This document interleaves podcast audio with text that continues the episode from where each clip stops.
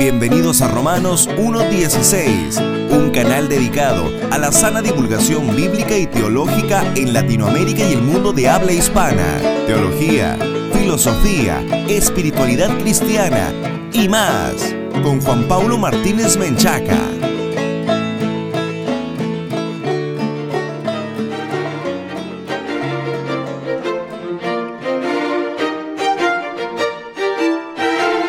Bienvenidos patrocinadores y amigos a un nuevo programa de Romanos 1.16, el programa consentido de todos los latinoamericanos que aman la infalible, suficiente e inerrante palabra de Dios. Un fraternal saludo a toda nuestra amable audiencia que se conecta con nosotros a través de de la radio y de la internet. Si esta es la primera vez que escuchas Romanos 1.16, te queremos invitar a que visites nuestro sitio web oficial en www.jpaulomartinez.com. Otra vez, www.jpaulomartinez.com para que accedas a los recursos múltiples que tenemos preparados especialmente para ti también no olvides que puedes unirte como patrocinador en www.patreon.com diagonal J. Paulo Martínez y estar hombro con hombro con nosotros en esta gran comunidad de patrocinadores que crece cada día más. Este es el segundo programa de la serie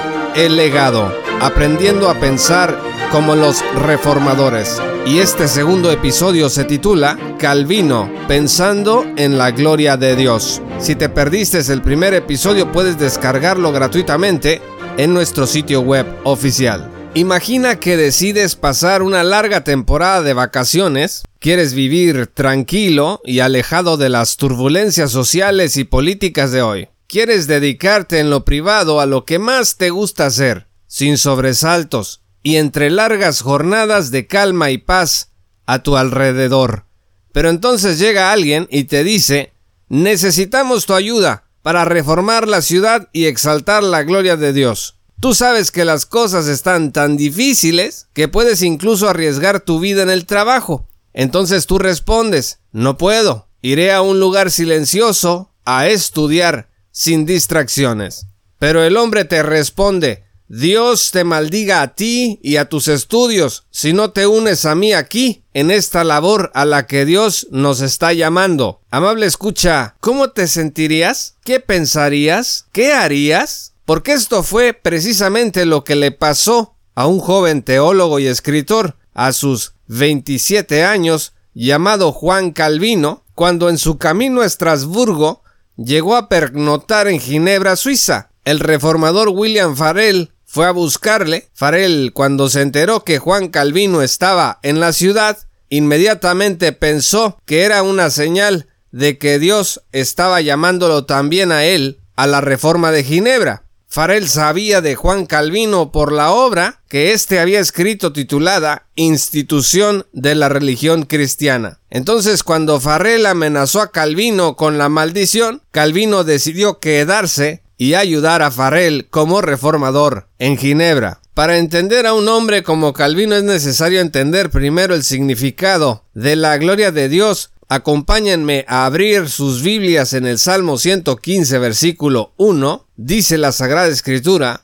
No a nosotros, oh Jehová, no a nosotros, sino a tu nombre, da gloria por tu misericordia, por tu verdad y fíjense lo que dice Isaías 6, versículo 3. Y el uno al otro daba voces diciendo, Santo, Santo, Santo Jehová de los ejércitos, toda la tierra está llena de su gloria. Fíjense lo que dice San Juan capítulo 1 versículo 14, y aquel verbo fue hecho carne y habitó entre nosotros y vimos su gloria, escuchen, gloria como del unigénito del Padre, lleno de gracia y de verdad. Y en este mismo sentido, Juan 17, versículo 5, dice, Ahora pues, Padre, glorifícame tú al lado tuyo, con aquella gloria que tuve contigo antes que el mundo fuese. Amigos, esta sagrada escritura nos dice que la gloria de Dios llena la tierra,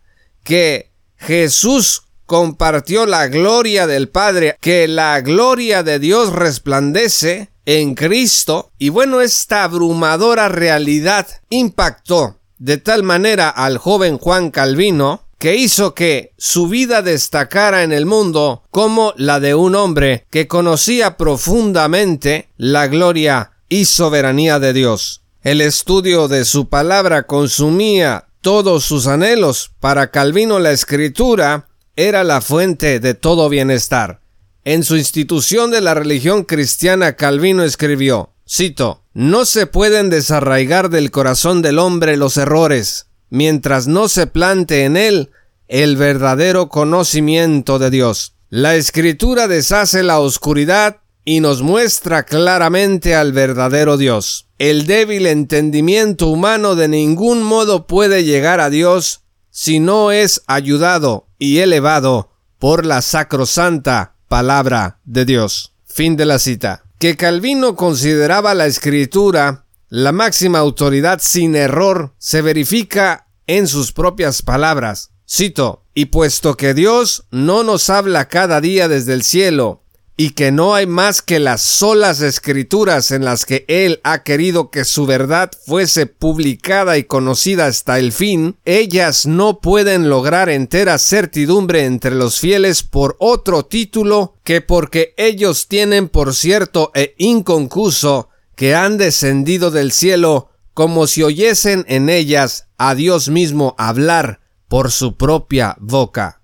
Fin de la cita. En estas dos citas de la institución cristiana de Juan Calvino, resaltan primero que se necesita el verdadero conocimiento de Dios para desarraigar del corazón del hombre los errores. Si hay tantos errores el día de hoy que llevan a prácticas pecaminosas, a herejías, a apostasías, al estado de cosas que guarda el mundo el día de hoy, amigos, se debe precisamente a que los corazones de los hombres no poseen el verdadero conocimiento de Dios. Y dice Calvino que la escritura deshace la oscuridad y nos muestra ese conocimiento verdadero de Dios, que el entendimiento nuestro es tan débil que no puede llegar a Dios a no ser a través, dice, de la sacrosanta palabra de Dios, de la Biblia, pues. La segunda cosa que dice es que sólo las escrituras poseen la verdad revelada y dice que es como si hubiesen descendido del cielo y en ellas oyésemos a Dios mismo hablar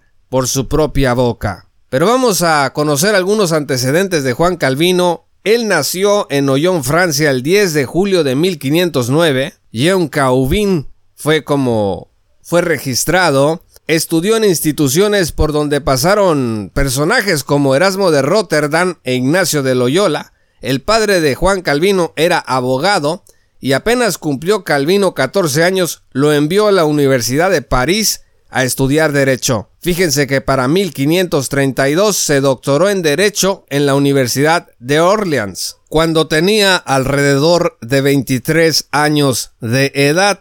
La formación humanista de Calvino lo preparó para la tarea que como exégeta y apologeta emprendería después. En 1538, el cardenal Sadoleto de la Iglesia Romana Católica escribió una carta dirigida a Ginebra para llamarlos a regresar a la fe católica. En ese momento Ginebra había abrazado la doctrina reformada. Calvino le respondió en 1539. Esta carta Lutero la alcanzó a leer y dijo de ella lo siguiente: Me alegro de que Dios haya levantado hombres como este. Fin de la cita. En este documento de Calvino en respuesta a Sadoleto, Calvino escribió lo siguiente. Cito, Cristo es la sola justicia, el cual con su obediencia ha borrado nuestras transgresiones. Con su sacrificio, la ira de Dios ha sido apaciguada. Con su sangre nos ha limpiado de toda mancha. Con su cruz ha sobrellevado nuestra maldición. Con su muerte ha hecho satisfacción por nosotros. De esta manera decimos, que el hombre ha sido reconciliado con Dios Padre por Cristo, no por el mérito o dignidad de nuestras obras, sino por la bondad y clemencia gratuita del Señor. ¿Encuentras aquí, Sadoleto, algo que puedas reprochar o contradecir? Fin de la cita. Juan Calvino tenía perfectamente claro qué era el Evangelio y enfrentó a Roma no con alguna novedad, Calvino no tenía nuevas perspectivas de nada, solo la vieja perspectiva de la justificación por la fe. De hecho, este apartado que acabamos de citar de la respuesta de Juan Calvino al cardenal Sadoleto trata exactamente de eso, de la justificación por la fe, y le hace saber a Sadoleto, este punto es el más controvertido entre nosotros.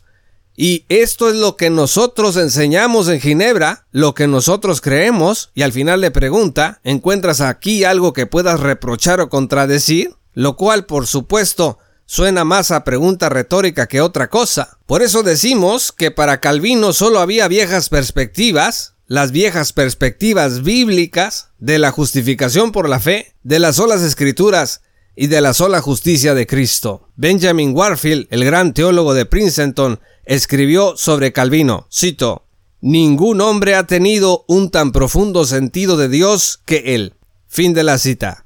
Calvino escribió, escuchen esto, quita el conocimiento de la justificación por la fe y extinguirás la gloria de Jesucristo. Fin de la cita. Imagínense el peso que estas palabras del reformador ginebrino tienen en el quehacer teológico contemporáneo. Calvino dice, quita el conocimiento de la justificación por la fe y vas a extinguir la gloria de Jesucristo. Calvino creía que Roma había extinguido en su mayor parte la doctrina de los profetas y la verdad evangélica, además de expulsarla sin tregua y perseguirla a sangre y fuego. Sobre su conversión, Juan Calvino escribió haber estado mucho tiempo en la ignorancia y el error. Para 1533 Calvino había escuchado las doctrinas luteranas. Su amigo Nicolas Kopp, después de predicar un sermón en la Universidad de París, fue citado por el Parlamento. ¿Por qué? Porque en este sermón Nicolas Kopp presentó parte de las doctrinas reformadas. Así que tuvo que huir y Juan Calvino con él. El rey Francisco I llamó a la reforma, cito, la maldición de la secta luterana. Fin de la cita. Sin embargo, detrás de todas estas luchas, Calvino fue un hombre con una salud débil, enfrentó además varios problemas oficiales como el de su exilio en Estrasburgo luego de diferencias con el Consejo de Ginebra en 1538. Le acusaron de querer imponer un nuevo yugo protestante. Decían, no es posible que hayamos salido de la tiranía de Roma para entrar a la tiranía protestante. Pero esto por supuesto tiene una explicación. Para 1541, por ejemplo, Calvino regresó a Ginebra a petición y ruego del Concilio General. ¿Por qué? Porque Ginebra estaba pasado por una corrupción social y moral sin precedentes. Y miren, algunos críticos de Juan Calvino citan precisamente esto que Calvino quiso imponer una tiranía protestante en Ginebra y resulta que después del exilio Tres años después lo mandan llamar de regreso. Es célebre el dato de que como expositor Calvino retomó su predicación en el mismo versículo en que tres años atrás se había quedado tras la orden que lo llevó al exilio. Entre sus pruebas personales también estuvo su lucha contra los libertinos de Ginebra. Los libertinos, amigos, eran franceses inmorales, adúlteros y desobedientes.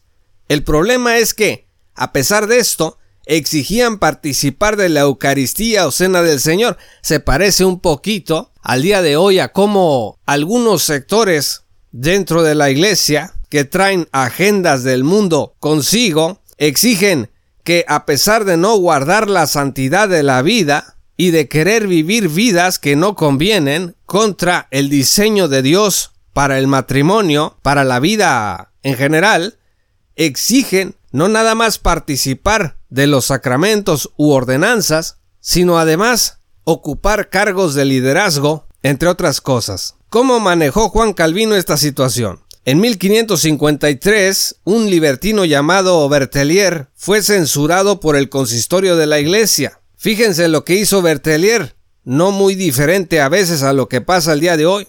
Bertelier apeló al concilio de la ciudad y éste ordenó que lo dejaran comulgar. En aquel entonces la relación entre el poder político y el poder religioso estaban bastante vinculados. Hoy pudiéramos pensar que se acusa de discriminación a una iglesia delante de las instancias ejecutivas de un estado con tal de que se les permita participar o cuando menos se sancione a las iglesias, a los pastores. Pero fíjense qué interesante, cuando llegó el día de la Santa Cena, los libertinos llegaron a exigir su derecho. Calvino lo que hizo fue lo siguiente, cubrió los elementos de la cena con sus brazos y dijo, cito, romperán mis manos y arrancarán mis brazos y la vida me quitarán. Mi sangre es de ustedes, pero jamás podrán obligarme a dar las cosas santas a los profanos y deshonrar así la mesa de mi Dios.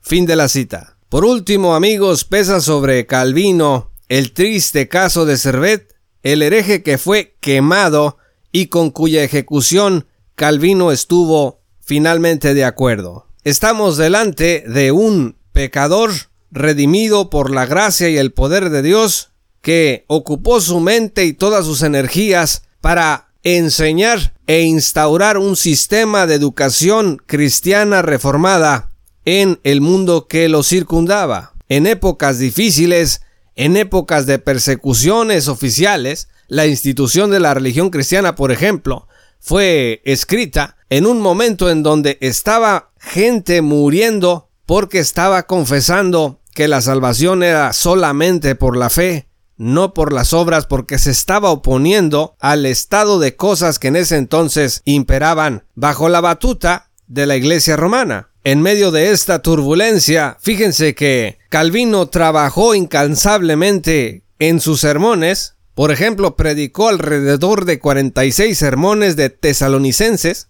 de Corintios nada más y nada menos que 186 sermones, las epístolas pastorales presentó 86 sermones, de Gálatas presentó 43, de Efesios 48 sermones, y en la armonía de los evangelios se ocupó alrededor de 5 años, de 1559 a 1564. Sobre el profeta Isaías predicó 353 sermones, 123 sermones de Génesis y de Deuteronomio, 200 sermones y 159 sermones del libro de Job, entre otras cosas. Calvino fue un hombre que, aunque era débil de salud, todos los años que Dios le concedió a partir de su conversión, no los desperdició, sino que invirtió toda su energía en el estudio y comprensión de la escritura.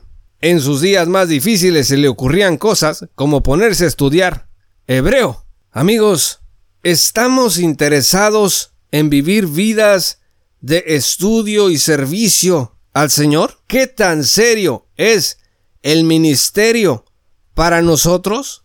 ¿Nos sentimos débiles para servir? Está difícil, amigos, el ambiente social y político en el que estamos hoy como para poder proclamar con eficacia la palabra de Dios.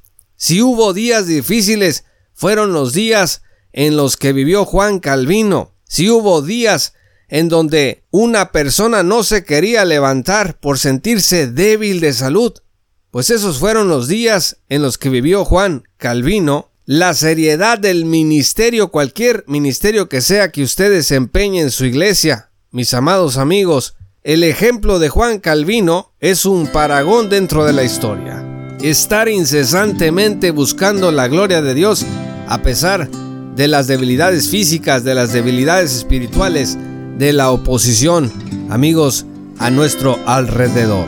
Juan Calvino, increíblemente, no nada más es despreciado por parte de la Iglesia de Roma, sino que dentro del mismo protestantismo tiene sus detractores, pero tenemos a nuestro alcance sus obras, sus biografías, para no dejar de maravillarnos con lo que Dios es capaz de hacer en la vida de una persona que se decide consagrarse a su soberanía y a su gloria.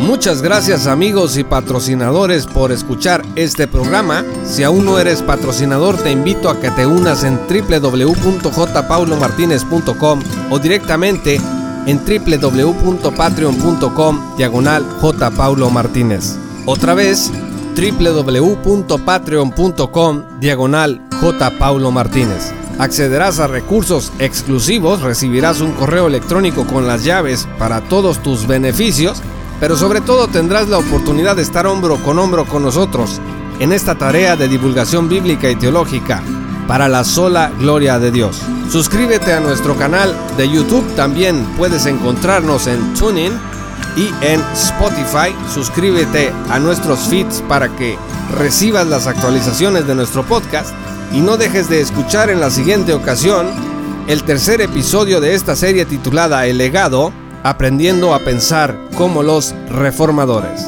Yo soy Juan Pablo de Romanos 1.16. Muchas gracias y que el Señor los bendiga hasta que volvamos a encontrarnos. Esto fue Romanos 1.16 con Juan Paulo Martínez Menchaca. Únete como patrocinador y apoya la sana divulgación bíblica y teológica en América Latina. Búsquenos y síguenos en nuestro sitio web oficial, redes sociales y otras.